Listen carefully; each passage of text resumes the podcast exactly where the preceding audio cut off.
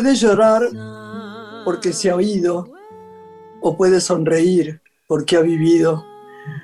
Puedes cerrar los ojos y rezar para que vuelva o puedes abrirlos y ver todo lo que ha dejado.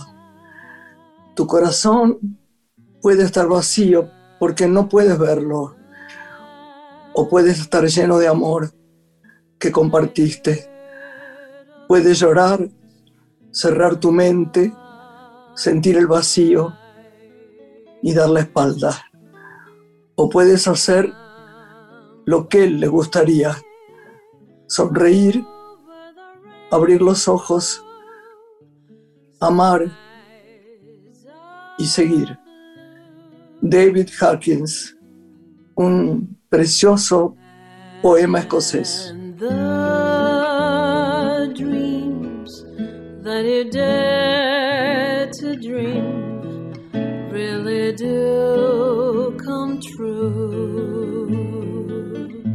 Hola Lore. ¿Cómo estás? Buenas noches a todos. Buenas noches, ¿cómo va la vida? Muy bien, ¿vos cómo estás? Viste que siempre tenemos que hacer lo que se llama declaraciones valientes. Son días especiales, la gente sabe que estamos grabando, hoy es un día especial en el que estamos grabando, pasan muchas cosas, pero también es verdad que también en el mundo pasan muchas cosas buenas, muchas. Y bueno, hoy tenemos un programa especial eh, con un hombre especial. Voy a confesar que nunca supe pronunciar su apellido, lo cual es terrorífico, ¿no? Pero bueno, soy admiradora de él, me encanta seguirlo. Este, voy a contar cuando vos lo presentes por qué. Y, y nada, saludos a nuestro equipo que es pequeño, a Santiago, a Chiquito, pero cada vez más entrañable, ¿no es cierto? Esperemos ¿Te vacunaste, Lore? No. Me vacuné hace pocos días. No. Ya tengo mi primera dosis, así que muy contenta, un poco más tranquila. ¿Cuál te dieron? Me dieron la AstraZeneca, estuve dos días no muy bien, pero ya recuperada. Vos sabés que a Juan, mi hijo, también le dieron. Nosotros nos, nos inscribimos puntualmente, sin pedir nada a nadie. Cuando me llegó el turno, fui, me lo di, ya hace tres meses a mí me pusieron la rusa, pero parece que todavía no hay segundas este, partes. Entonces, vamos a ver. Y a Juan, que se lo puso, realmente no le hizo nada. La AstraZeneca la, sintió muy bien. Eh, vos un poquito, son más chica, un poquito, o bueno, por ahí creo que andan, un poquito mejor. Y a la que no le cayó bien, soy una chismosa, esa nuestra querida Morena López Blanco, que como es mucho más chica, se lo dieron en Chascomús y le contamos a la gente. Y la madre está encantada que se lo haya dado, pero tuvo dos días muy feos. La, verdad es que no, no sé si en algunas personas la reacción es, mala, tuvo fiebre, no, no, se perdió, pero yo creo que también, también hay mucha cosa de, de la cabeza, ¿no? El hijo de una amiga mía que vive en Europa, eh, le pusieron la Johnson y, contó que se había desmayado, que no estaba bien, y me dijo, pero sabes, Gra, no era por, qué amor, no es por, por, la por la vacuna, sino porque me dio tanta impresión. Digo, vos es que a mí no me dio ninguna, como cada uno toma lo que toma, ¿no? Yo preparé el brazo y digo que me la pongan ya, la única cosa que quiero es que me ocurra. ¿Viste? Qué sé yo, cada uno es lo suyo, no lo haré. Es así.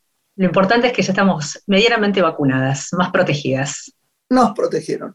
Bueno, hacemos una pausa con linda música, le pedimos a Santi, a Chiquito, y presentamos al gran personaje.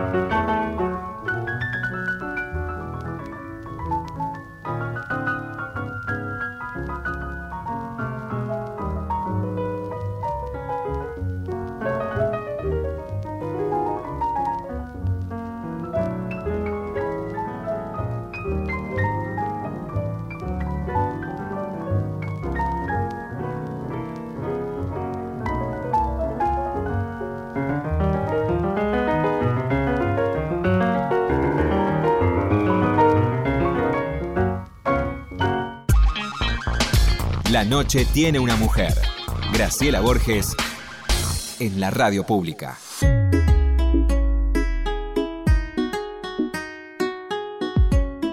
Bueno, Lore, yo quiero decir, hacer lo que se llama declaraciones valientes.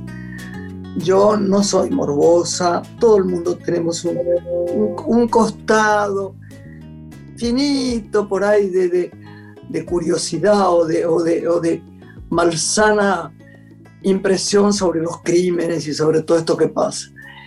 Con los años me ha dado mucha más piedad, porque esa es la verdad. Pero desde muy joven, con una amiga que vos conocés, que es Grace Wilmot, Grace Cámara, nos dedicábamos a seguir, los puedo nombrar además, todos los crímenes famosos, había alguno que yo decía, este es el padre, este es el, este es el marido, este es... y lo seguíamos y lo seguíamos. La verdad es que es fascinante y triste. Y me imagino que para una persona sensible, vital y linda como la que vamos a presentar, que además es un capo, porque oírlo en la tele es una gloria. Este, yo quisiera preguntarle, vos también quisieras preguntarle, me imagino, ¿qué se siente ante cada caso de estas cosas que aparecen, que a veces parecen imposibles de resolver? ¿Cómo se va siguiendo? ¿Cómo fue la entrada en su familia, familia espléndida, cuyo apellido a mí, la verdad, me, me cuesta pronunciar, yo creo que él nos va a desasnar en esto, y que es divino en la tele y, también acá, en la radio. ¿Lo presentás? Él es periodista y escritor especializado en sucesos policiales, se luce en el Noticiero de la Gente y en Cortá por Lozano, ambos en Telefe. También se animó a explorar en el género teatral y llevar escena los casos más relevantes de la historia criminal y esta noche nos visita en Radio Nacional. Mauro Zeta, muy bienvenido y gracias por acompañarnos. Muchas gracias a ustedes, muy generosas las palabras de Graciela, las tuyas, así que encantado y a disposición de ustedes y, ya si quieren un poco contestando lo que me decía Graciela, eh, yo elegí ser yo de chico no leía el diario, una cuestión muy, muy exótica para los que en general eh, se meten en la profesión de periodistas. Solamente miraba las, noticias de deportes, me interesaban los resultados de fútbol y eligió estudiar periodismo antes que yo, mi mamá, una cosa eh, no normal o no generacional, si querés. Y ahí, este, mientras mi mamá estudiaba periodismo, ahí cuando yo había terminado la secundaria y tenía una incapacidad de resolver qué quería hacer de mí, me tentó la idea de, empezar a estudiar periodismo. Y automáticamente el género policial del que hoy cumplo, ya les digo exactamente, hoy tengo 48 a los 20, estoy casi a punto de cumplir 30 años en el género, increíblemente, porque empecé a laburar por suerte mientras estudiaba la carrera, y me enganchó eh, y nunca entendí por qué, qué es lo que me engancha el género, pero un poco haciendo palabra lo que decía Graciela, hay algo que tiene que ver con la oscuridad que es lo que a veces imagino atrapa el género policial, la oscuridad que tenemos todos. Yo no sé si la palabra es morbo, pero es oscuridad, nos conecta con lo oscuro de lo humano, ¿no? Además, lo oscuro que todo el mundo tenemos. Hay, zonas, como dice Norma Leandro, tenemos zonas oscuras, zonas, zonas difíciles, eh, eh, inmundas, debo decir, de, un sentimiento de... Yo, yo, por ejemplo, perdón, y te sigo oyendo porque es mucho más interesante que lo que digo yo. A mí me da tal violencia a veces con aquel crimen de, este portero que había pescado a la niñita esta. Sí. Yo, mm, pobre, todo el mundo merece la piedad de Dios, ¿no? En el Dios en, el cual crea. Yo quería retorcerle el cuello, ¿viste? Había una cosa en mí tan, como sé cómo, como, cómo la arrojó y dónde la arrojó y todo lo demás, te despierta también, debe ser muy difícil, Mauro, el equilibrio que tenés que tener para resolver o hablar las cosas, ¿no? Y pensá que estamos hablando de un caso, el asesinato, el femicidio de Ángela Rawson, que si lo pensás desde la perspectiva judicial, policial, se resolvió en 48 horas. Sin embargo, se mantuvo en los medios de comunicación seis meses. Una cosa insólita, inédita. Ese año, este, entre otros puntos que recordamos con los colegas de policiales, creo que fue un año sabático de Tinelli, eh, lo que habla de la espectacularización de los sucesos policiales en los medios de comunicación y el caso que estaba resuelto con un nivel de prueba asombroso que no le suele pasar a casi ningún investigador, un cotejo de ADN, una víctima que su propio cuerpo es la escena del crimen, que logra arañar al autor, que conserva su ADN en sus manos, con un nivel de prueba tan abrumador, con una suerte de confesión inicial, sin embargo se, extendió en los medios por muchísimo tiempo, a veces de forma eh, incomprensible, muchas veces los casos se extienden en los medios de comunicación por las audiencias, al rating, a veces uno mismo se pregunta por qué seguir indagando tanto cuando está resuelto. Yo creo que debiéramos indagar más en aquello que no está resuelto. Pero bueno, lo cierto es que, hay una conexión con la oscuridad. En este caso entiendo claramente lo que te pasa, lo que vivís. Imagínate la madre de Ángeles. Saber que el hombre que es el, hombre de confianza del edificio termina siendo el asesino, le miente en la cara, Em, planifica durante 48 horas cómo ser impune. Nada, hay, una trama ahí de, sentir que te puede pasar y, creo que eso es lo que todos sentimos cuando mataron a Ángeles. Todos pensamos que el asesino puede estar en cualquier lugar, puede ser el tipo con el que te cruzas todos los días y sin embargo no la ves venir. Perdón, Mauro. Yo ahora te voy a preguntar algo, Lore, pero hay una cosa que quiero decirte de lo que acabas de decir. En 48 horas se sabía que era este hombre. La resolución, si no falla mi memoria, eh, cronológicamente a lo sumo tiene de, incertidumbre el caso mm, una semana, porque en 48 horas ya lo citan a. Él termina siendo la persona mm. que increíblemente identifica en un video de un edificio lindero, dice esa persona que camina ahí es Ángela sí, Sí, pero cuando los empiezan a citar a declarar en orden progresivo, eh, al principio, ahí creo que es más una especulación televisiva de apuntar a lo que era el padrastro como un personaje llamativo, pero no tenía nada que ver ah, sí, de Ángeles. Sí, sí, Bueno, cuando empiezan las declaraciones en tribunales, este, lo que se llamó que el viernes, un viernes, creo que si no recuerdo mal, el cuerpo de Ángeles aparece un martes en la SEARSE y el viernes ya estaba Mancheri en tribunales eh, autoincriminándose en esa noche de viernes para sábado y el caso ya estaba resuelto en términos de no solo por la autoincriminación que él hace, sino porque su cuerpo presentaba claros indicios de que Ángeles había intentado sobrevivir y había luchado por, por vivir. Ay, mi amor.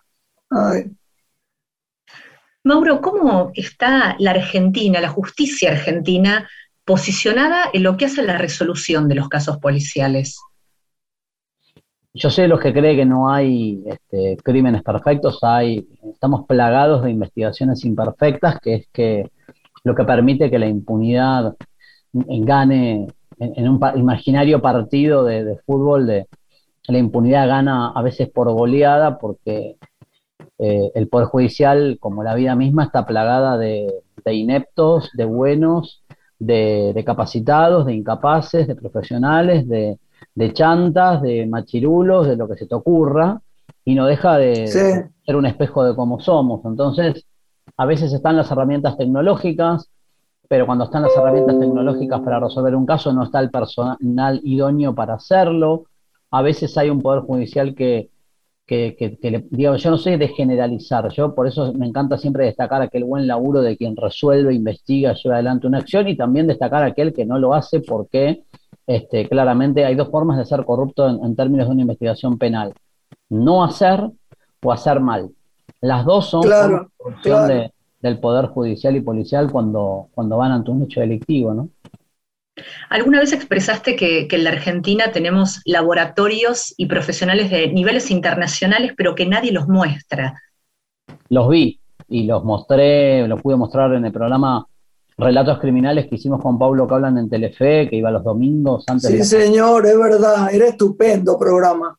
Nos gustó mucho hacerlo, fueron 12 temporadas, o sea, 12 capítulos, y ahí logramos mostrar un laboratorio, que te lo cuento de esta manera, Graciela, Lorena, que para que te des una idea, la Argentina tiene un microscopio, un comparador de balas, de proyectiles, donde vos podés traer un proyectil de una persona este, que fue asesinada en Salta, otra en Santa Cruz, otra en Capital Federal, disparos al aire que hizo un tipo en el Chaco y vos cargás toda esa evidencia en un microscopio comparador y podés unir de qué armas salieron. Y sin embargo nos parece que acá se usa y permitió descubrir en los últimos años a un asesino serial de la gama de Robledo Puch que mató a cinco personas en distintos puntos de la Argentina, que tuvo muy poca notoriedad televisiva y fue descubierto de esa manera. Vos sabés lo que a mí, me, a mí me, impresionó mucho, no sé por qué ahora lo recordé, tal vez no sería bueno traerlo en el presente. Hola Luz, espera que les estoy con mi nieto que se los presento. Hola, mi amor. Hola. Estamos en un programa Hola, genio. De, radio. Esta se llama Graciela Borges, ella se llama Lorena. Y están todos. ¿Está todo bien? Bueno, ¿vas a jugar con la U? ¿Está todo bien? Ay, mi amor. Ay, mi amor. Todos tenemos. Bueno, si apareciera acá Jesús. Pues es que mi nieta es increíble, lo sabe Lorena porque es sobrina más, es de la familia.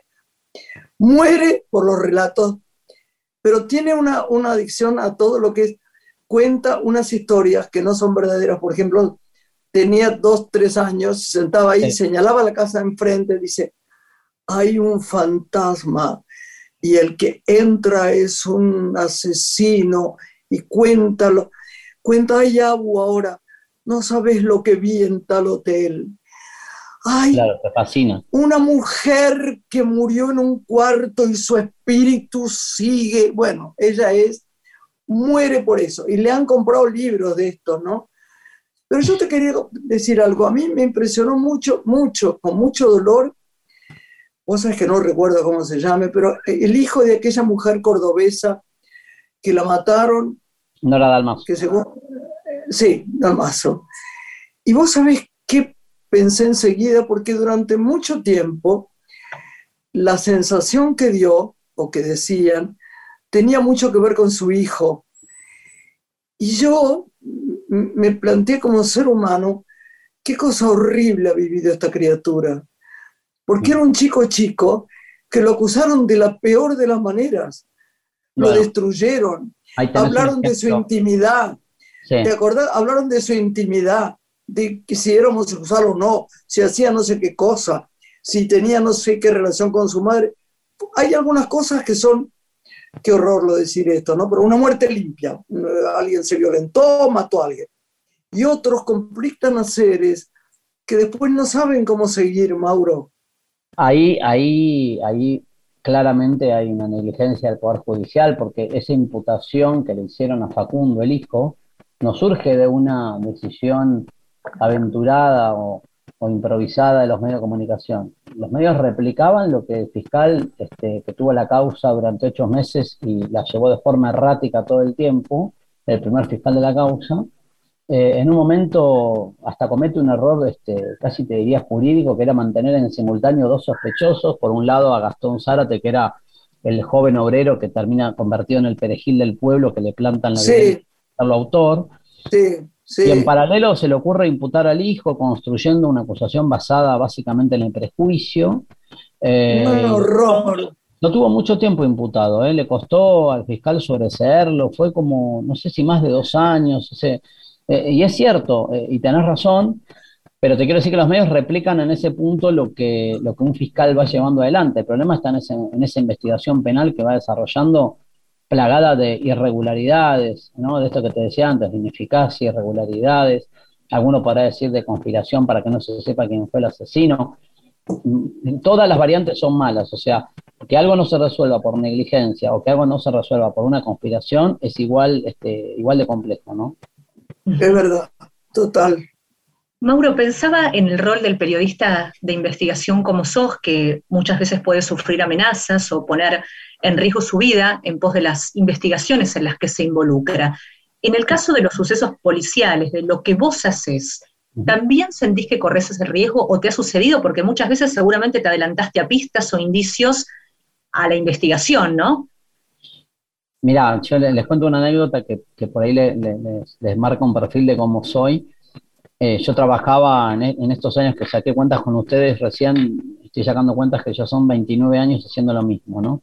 Eh, y pensaba que una vez yo trabajaba en Diario Popular, empecé en el periodismo gráfico, y en esa época todavía no había esta explosión de las redes sociales, no, no existía ni Instagram, ni Twitter, ni nada, ni Zoom, ni todo esto que, que hoy es cotidiano, y habían desaparecido dos hermanitos de 5 y 3 años en la zona de Tigre, eh, era un tema de cobertura nacional, en la diferencia de hoy, que no había tele 24 horas, casi creo que no había cable, o se había cable muy poquito, no eran todos los canales, y los chicos no aparecían. Y yo estaba en la redacción del diario, me sonó el teléfono a las 0.30, cuando eh, se llama el cierre del diario, y una persona que era lectora del diario este, aportaba un dato diciendo que esos nenes que estaba buscando toda la Argentina estaban en Brasil siendo explotados, siendo víctimas de explotación laboral. Yo en ese momento tenía dos alternativas, o tratar de corroborar si esto era cierto y publicar que los niños podían estar en Brasil poniendo en riesgo su vida, lo cual me pareció muy desafortunado hacerlo, y la otra eh, opción que claro. haciendo fue avisarle al fiscal de la causa la pista que habíamos recibido, eh, y finalmente tenía razón la pista que nos habían pasado al diario, eh, y los terminaron rescatando en Brasil y deteniendo al autor. Entonces yo sentí ahí que que valió la pena en mi ejercicio como periodista y sobre todo como persona.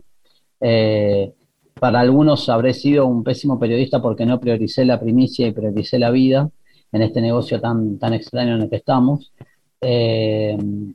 Y bueno, y a partir de ahí, a la, a la, pregunta que me hacías, Lorena, el miedo, las amenazas, te lo pongo como ejemplo de, de la cotidianidad con la que uno va trabajando con, y escuchando gente que no sabe si son los buenos, los malos, quién te llama, quién te dice, cómo interpretas una frase que te dicen, de qué manera se comunican con uno. Nunca dejamos satisfecho a todo el mundo cuando contamos un proceso penal. Tenemos gente que nos confía, gente que nos aplaude, y ahí de eso va la vida, ¿no?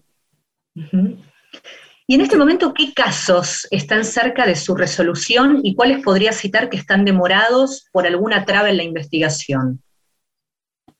Yo te diría que lamentablemente la ecuación me da 98 a 2, ¿no? 98% de demorado y lejos de resolverse y un 2% que seguramente va por un camino de resolución.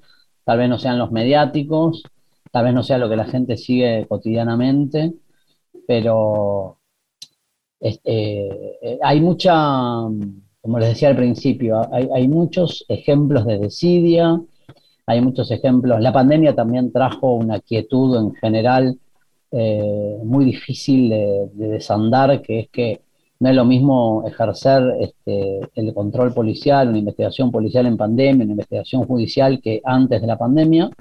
Así que si vos me preguntás si te tengo que decir casos puntuales, no los tengo en la cabeza, cuál y cuál estaría. Bueno, de hecho, Dalmazo me parece que está lejos de resolverse, por más que va el marido ahora a juicio por jurados. A mí me parece que fue llevado casi con torpeza a juicio, este, sin pruebas, eh, y de forma acelerada, acelerada, de forma desesperada para ver si se puede resolver el caso después de más de 20 años o 15, ya perdí la cuenta de Dalmazo. Eh, estamos casi a punto de cumplir 20 años de primer ¿Vos, vos sabés que fue terrible de ese caso, perdón, Mauro, fue sí. terrible también para toda la familia desde afuera, como se veía, cómo dejaron a esta mujer.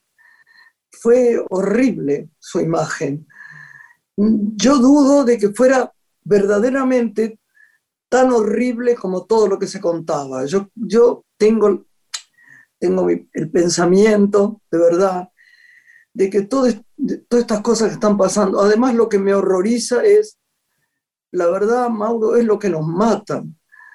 Es un tema de las mujeres de un nivel tan, sí. tan terrible en este momento. Cuando veo la...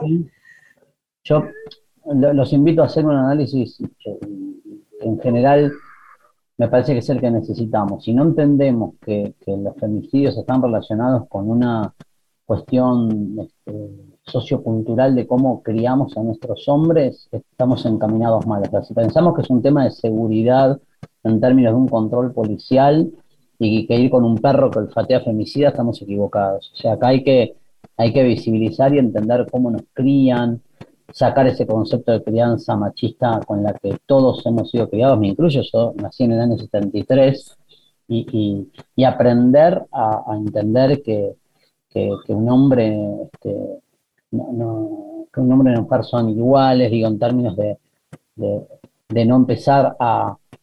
Está, como naturalizado, todavía estamos muy lejos, ¿no? Pero está como naturalizado eh, que la mujer es como un objeto para el hombre, está naturalizado, o sea, partimos Imagínate, imagínate antes, ahora tenemos que hacer una pausa, pero imagínate antes.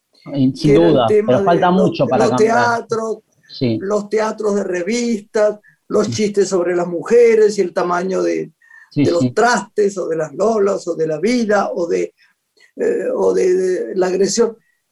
Ponerle, no, es como diría Miguel Hernández, poner eh, el, zapato encima de la bota para destruirlo. Y la verdad que ha sido dolorosísimo y es dolorosísimo. Y la verdad es que es un desconsuelo lo que está pasando. Tenemos que hacer una pausa, Lore y Mauro, y enseguida volvemos, ¿eh? ¿Cómo no? Enseguida volvemos. Graciela Borges es una mujer. Estás escuchando Una mujer con Graciela Borges.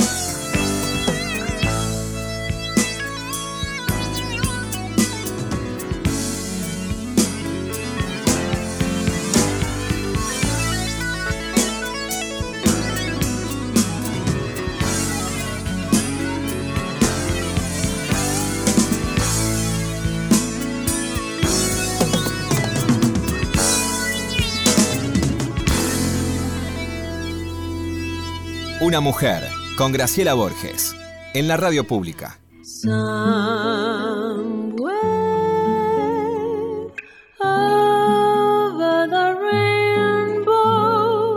Volvemos, Lore. Volvimos con música, con Alma de Diamante, un tema que eligió Mauro Zeta, nuestro invitado esta noche.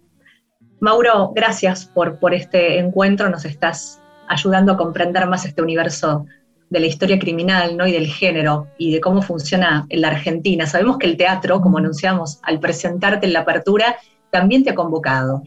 Has llevado a escena las historias más paradigmáticas de nuestro país. ¿Cómo nace ese proyecto y qué perspectivas tiene de continuar ahora con la vuelta a escena? La verdad que fue un proyecto eh, curioso en el que decidimos este, meternos con Paulo Cablan, amigo, compañero del mismo género y con quien me conozco laboralmente y, de amigos hace casi los 30 años que ejercemos el periodismo. Y un día... Sí, yo lo saludé un día, perdón, perdón. Yo, como estamos grabando, les pido disculpas. Yo lo saludé un día y le hablé de vos, le digo, vos tenés que decirle a Mauro que yo soy fana de ustedes dos. Mm. Lo encontré en no sé dónde era, eh, eh, en la, ay Dios, bueno, no sé dónde, en un canal que iba a grabar algo raro porque yo no voy a la tele, pero digo, y se lo dije y él se reía mucho, digo, yo soy fana de los casos policiales. Y era tal vez más leve todo lo que le dije, pero la verdad es que a mí me... contame lo que quieras de esto, de esto que vas a hacer en teatro, pero después quiero que me cuentes qué cosas, si, si fue así, qué cosas te dieron mucho dolor de, reconocer que, que tenías razón. Dale. Bueno, la idea del teatro surge un día, Daniel Dátola me, conoce este, a través de una persona y me dice, ¿quieren venir al teatro? Y yo entendí que me invitaba a ver una obra, ¿viste? Cuando dicen, ¿querés venir al teatro? Yo entendí, bueno, que vamos a ver? Una de Goiti, pensé, ¿viste? Eh, y no, me dice, no, no, quiero llevarlos a vos y a Paulo al teatro. Yo la verdad que me sorprendí, no entendí de qué se trataba y me dijo, lo único que quiero es que cuenten casos policiales en un escenario, no tienen que actuar, no tienen que, significar aquello este, que de por sí es cruento y es movilizador, que no tiene sentido exagerar.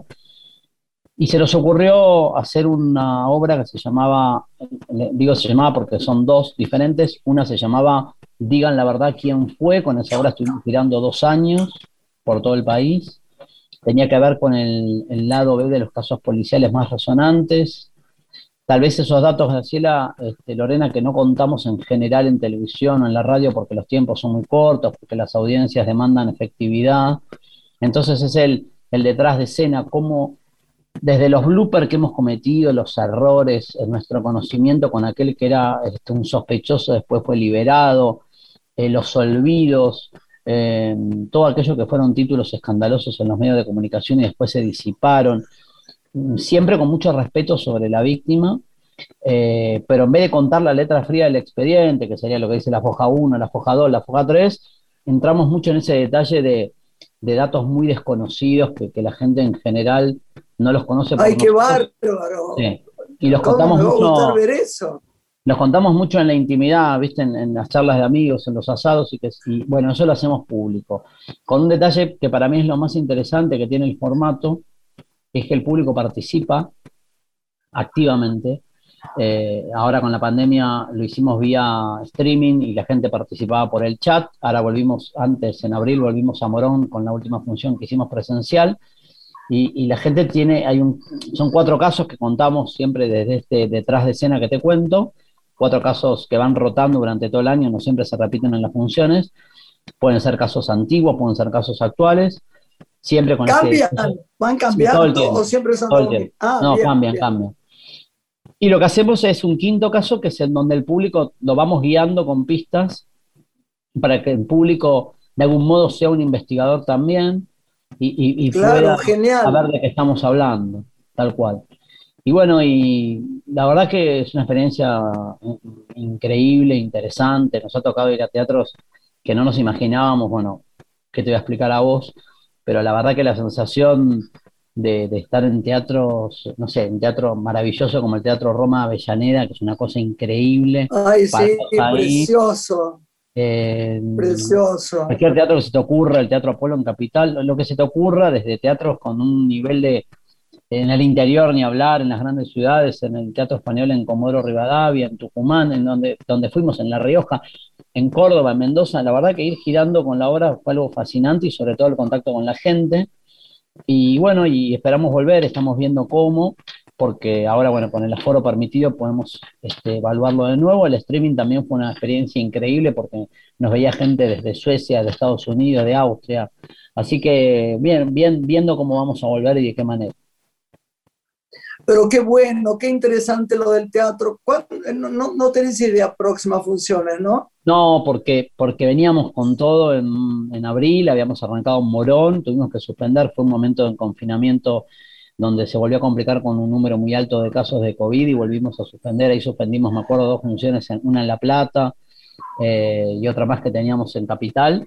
Y ahora justo estábamos, a esta época estamos como rediscutiendo qué vamos a hacer, porque es el momento donde recién ahora hay como una cierta idea de que se vuelve a normalizar de a poco, ¿no? Sí, verdad. Te preguntaba, Mauro, antes, Graciela, acerca de, los casos que, te han resultado más dolorosos, ¿no? Y ah, cómo haces para despegar también de esa situación. No, despegar, despegar no se despega nunca, digamos. Yo, yo creo que, que, que uno lleva siempre la carga de, lo bueno y lo malo, de, como les contaba recién, de saber que serví para resolver un secuestro de dos hermanos, eh, pero también he sentido tristeza de no poder, eh, y no es mi función, pero también uno se, se, se mucho en tratar de resolver, es tanta la demanda de la gente que, que nos acerca su denuncia, como si nosotros fuéramos la justicia que no encuentran, eh, es tanta la demanda de cartas, de mails, de, pedidos, de posteos de Instagram. Bueno, una vez, ah, y se los cuento brevemente, pero para que vean la frustración en esto que dice, la pregunta que me hacen, eh, durante ocho años un tipo me escribía desde la cárcel todo el tiempo. Yo hice dos años notas en la cárcel para Telefe Noticias hasta el año pasado, cuando empezó la pandemia, con confesiones de criminales que yo entrevistaba en, en las cárceles bonaerenses, dos años yendo todas las semanas a los penales. Y un tipo me escribía muchas veces, no me lo conocía en persona, pero me escribía, me decía, me armaron la causa, soy inocente. Suele ser muchas veces cierto lo que denuncian, pero imposible de abarcar a veces en la cobertura periodística de todos los días, el seguimiento de claro, claro. si es verdad o no. Y, y en ese contexto me impresionó mucho cómo este hombre tenía razón. La Corte Suprema lo terminó liberando después de un reclamo. ¡No! y y él se enojó conmigo y me dio mucha pena no haber, y se lo traté de explicar, de no haber podido abarcar tanta denuncia y tanta demanda que tengo todos los días en mi teléfono, en el correo, en la calle, que me dijo, me sentí muy defraudado por vos porque nunca tomaste mi caso y le dije, lamentablemente, mientras vos me escribías, me escribían 100 iguales a vos. Eh, y bueno, y, te pega porque no, no, estás a veces en condiciones de darle una mano a todo el mundo. También en el medio... Era muy difícil saber qué, qué podías hacer, dedicarte absolutamente a eso. Imposible, pero sin bueno. Ninguna seguridad, sin ninguna seguridad. Porque, en el medio están los oportunistas también, ¿no? En el medio yo, yo, fui a la, yo fui a la cárcel de Barker, que es una cárcel sencilla, muy sencilla.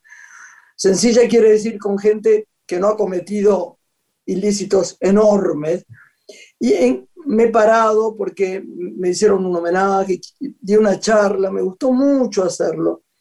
Y después fui a caminar por ellos, por los, los cuartos, viendo las cosas que, de manufactura que hacían. Y Me emocionó mucho. Y, y, todos, todos, Mauro, todos me dijeron, estoy acá por injusticia. Esto fue una gran injusticia. Vamos a ver cuál es cierto. Y algunos le, le miraba la cara y te juro que les creía, a otros no, pero a algunos era tal la, la, tristeza, la, la, casi la violencia de hacerme creer, ¿crees? ¿Me crees? ¿Me crees?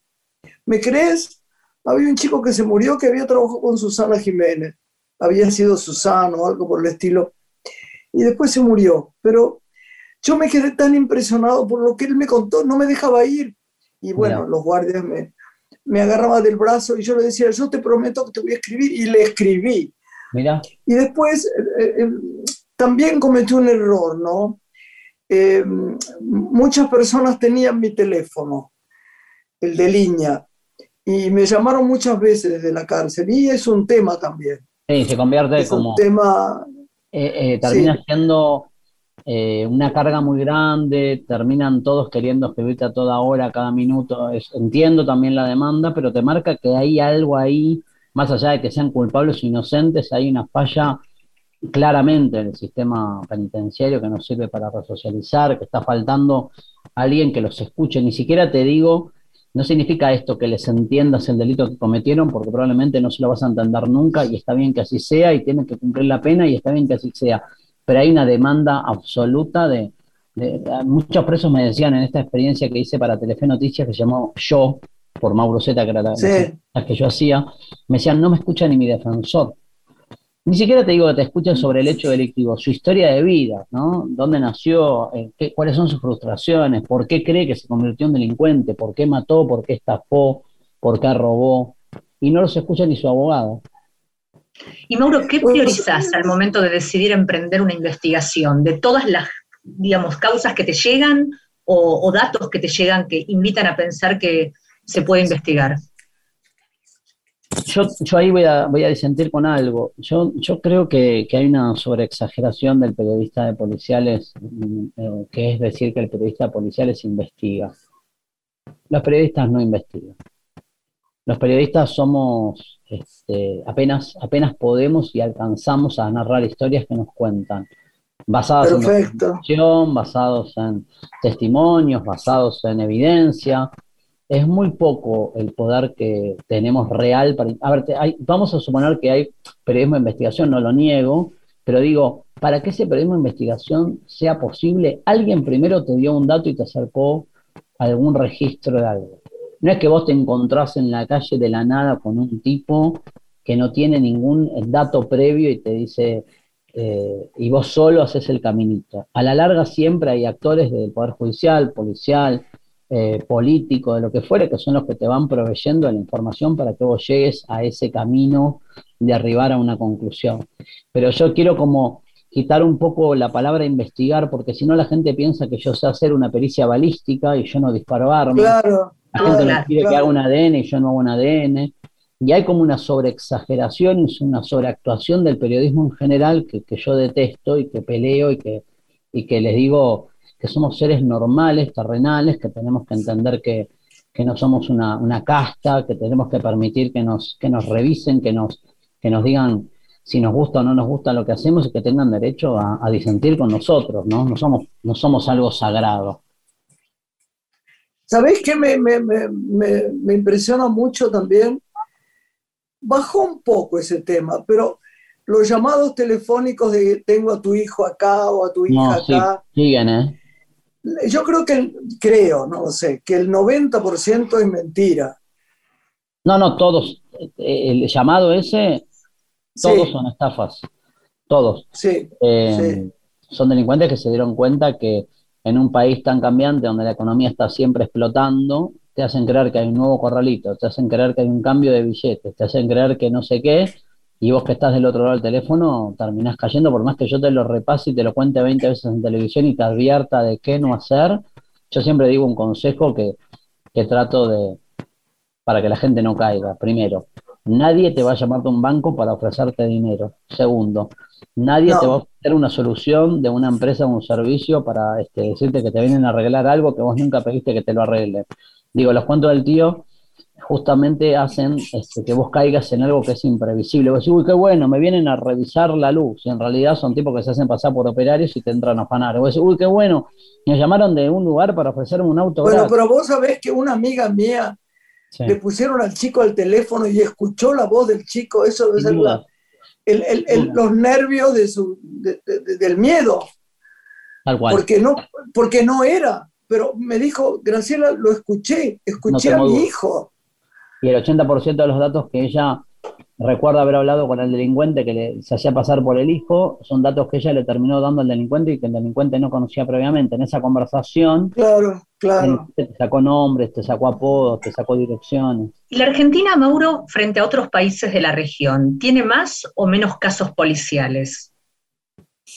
¿Vos estudiás los índices de la región y otros países para saber cómo estamos no los los índices, no los conozco. Lo que sí sé eh, es que acá, la, muy parecido a lo que ocurre en Brasil, el periodismo policial tiene una preponderancia que no tiene en otros lugares del mundo. sí, impresionante, impresionante Brasil. Bueno, acá es muy parecido al fenómeno, ¿no? Y uno cuando yo tuve la posibilidad de ir a Europa, la noticia policial salen breves. En, los diarios este, españoles, italianos, tienen concentrado el 80% de su información sobre economía, noticias internacionales, y muy chiquitito lo que llamamos en el periodismo gráfico un pirulito donde dicen mataron a alguien. Eh, así que estamos en uno de los países con mayor, no digo que no hablo de estadística delictual porque no la tengo en la cabeza ahora, pero sí con una importante abundancia y sobreabundancia del género en los medios de comunicación. ¿Y a qué lo atribuís ese fenómeno que sucede en la Argentina? No lo sé, me lo pregunté muchas veces, no lo sé.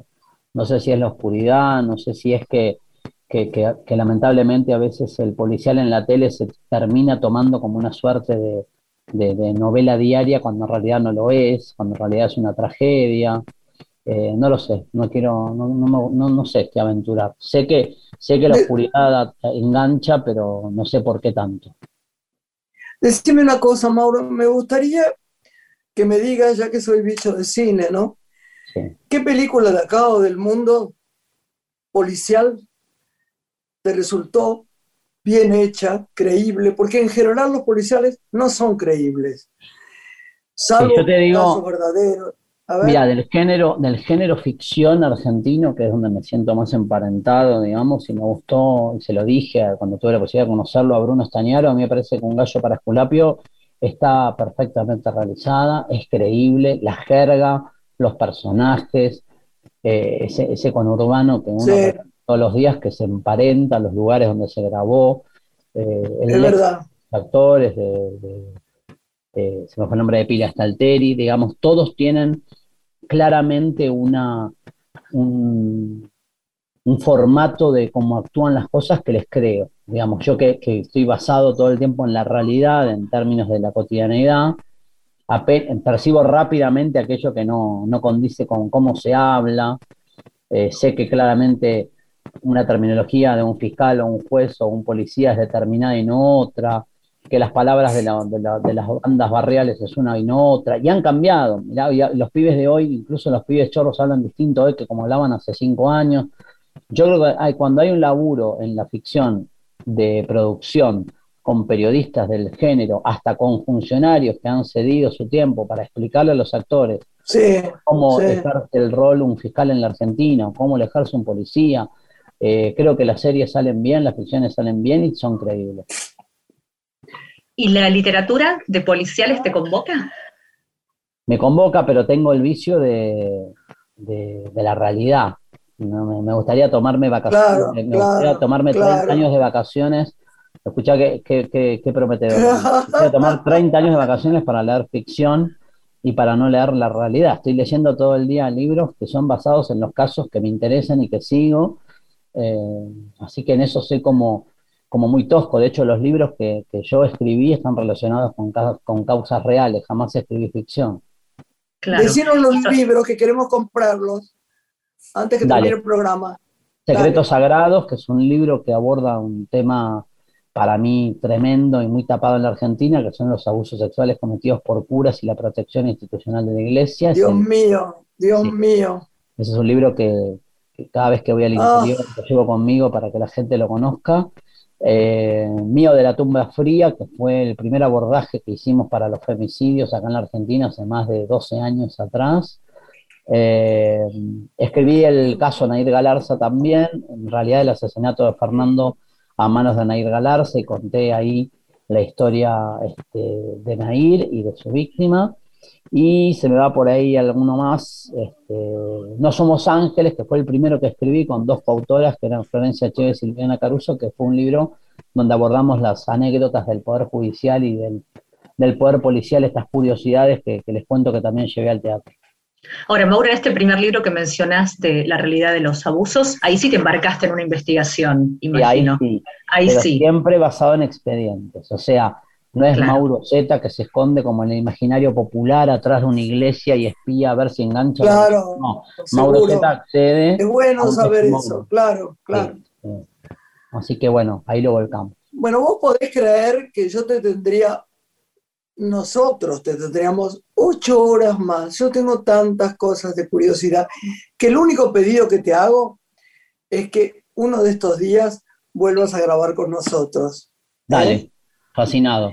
Y, además te pido, por favor, que si, necesitas una guía, alguien que los vaya con una linterna detrás de ustedes o para descubrir algo, me llames a mí, que yo ya taché cine y ahora lo que quiero es ser investigadora. Y como miro en, miro, miro mucho en, Netflix, en muchas partes policiales, yo estoy muy avesada. Así que vos contá conmigo. Yo te hago, te hago una propuesta para, para, los años venideros. Vamos a hacer un cambio de roles. Yo te pido que vos te metas en el mundo del cine y yo te meto en el mundo del periodismo. Ay, te quiero. Bueno, te mandamos un beso enorme y nada, gracias con el corazón por estar ahí, Mauro. No, a ustedes por la generosidad. Gracias. Ha sido un gusto. Mauro, Mauro, Mauro, decime, decime bien cómo se pronuncia tu apellido. Bien, Mauro Steinschreiber, que significa increíblemente para un periodista de policiales, Steinschreiber, origen ruso, es el esculpidor de epitafios, de lápidas. Esa era la traducción. Ay, no. Stein Stein Schreiber, Stein Schreiber. Ah, pero es un apellido precioso. Parece que tiene tantas letras escritas que uno se confunde. Bueno, te damos un abrazo enorme. Bueno, ustedes. Y gracias, gracias, Mauro. Beso a todos, Adiós. Santiago, Lorena. Cariño, gracias. A, ustedes. Hasta la próxima. Adiós, chicos. Chao. Adiós, buenas noches. Una mujer se ha perdido conocer el delirio y el polvo. Se ha perdido esta bella locura, su breve cintura debajo de mí. Se ha perdido mi forma de amar, se ha perdido mi huella en su mar.